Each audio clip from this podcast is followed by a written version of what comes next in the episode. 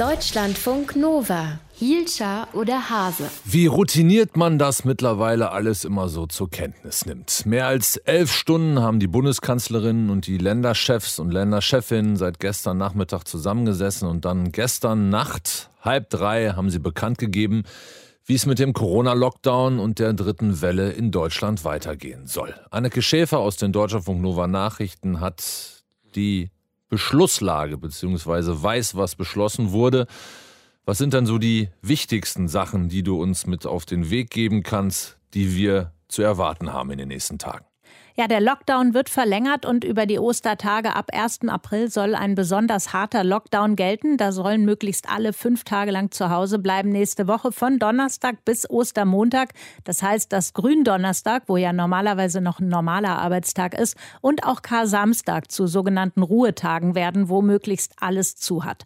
Auch Gottesdienste sollen nur online stattfinden. Lebensmittel werden am Samstag aber noch verkauft. Die Kontaktbeschränkungen gelten weiterhin. Man darf sich nur mit einem weiteren weiteren Hausstand treffen. Höchstens fünf Personen, Kinder bis 14 nicht mitgezählt.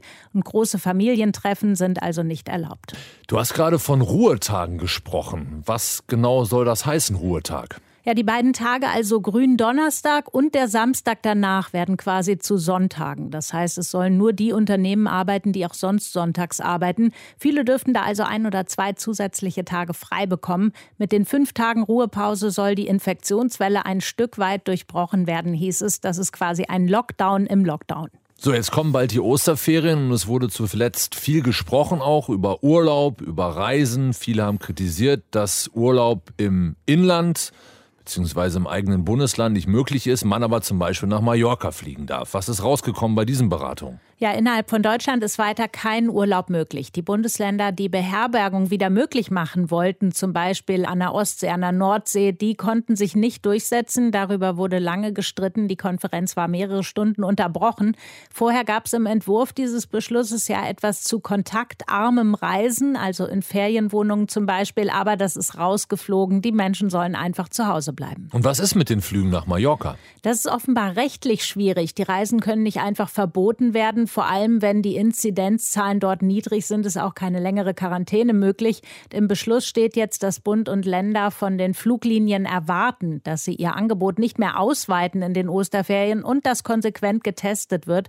Neu ist, dass eine generelle Testpflicht kommen soll für alle, die mit dem Flugzeug nach Deutschland einreisen, und zwar vor dem Rückflug. So, und ganz grundsätzlich zum Thema Testen, gibt es was Neues zu Schnelltests, zu Selbsttests? Nicht so richtig. Weiterhin soll viel getestet werden, flächendeckend auch in Schulen und Kitas, aber das läuft ja nicht überall gleich schnell an.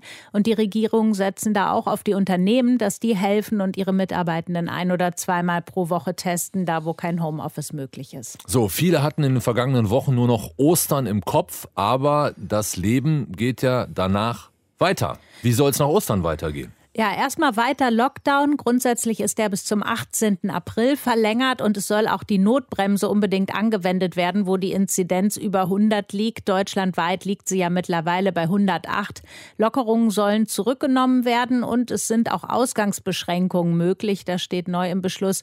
Merkel hat aber auch versucht, etwas Hoffnung zu machen. Also insofern äh, ist es länger schwer, als wir dachten. Aber ganz eindeutig ist auch Licht am Ende des Tunnels zu sehen. Ja, und am 12. April treffen sich Bund und Länder wieder und können dann ja vielleicht wieder über Lockerungen sprechen. Erstmal gibt es aber keine. Ich würde gerne wissen, wo sie dieses Licht am Ende des Tunnels gesehen hat. Und ich, ich glaube, da bin ich auch nicht der Einzige, aber wir warten einfach mal ab. Bund und Länder haben gestern bis in die Nacht zusammengesessen. Die Infos hatte für euch Anneke Schäfer aus den Deutschlandfunk Nova Nachrichten. Deutschlandfunk Nova. Hielscher oder Hase?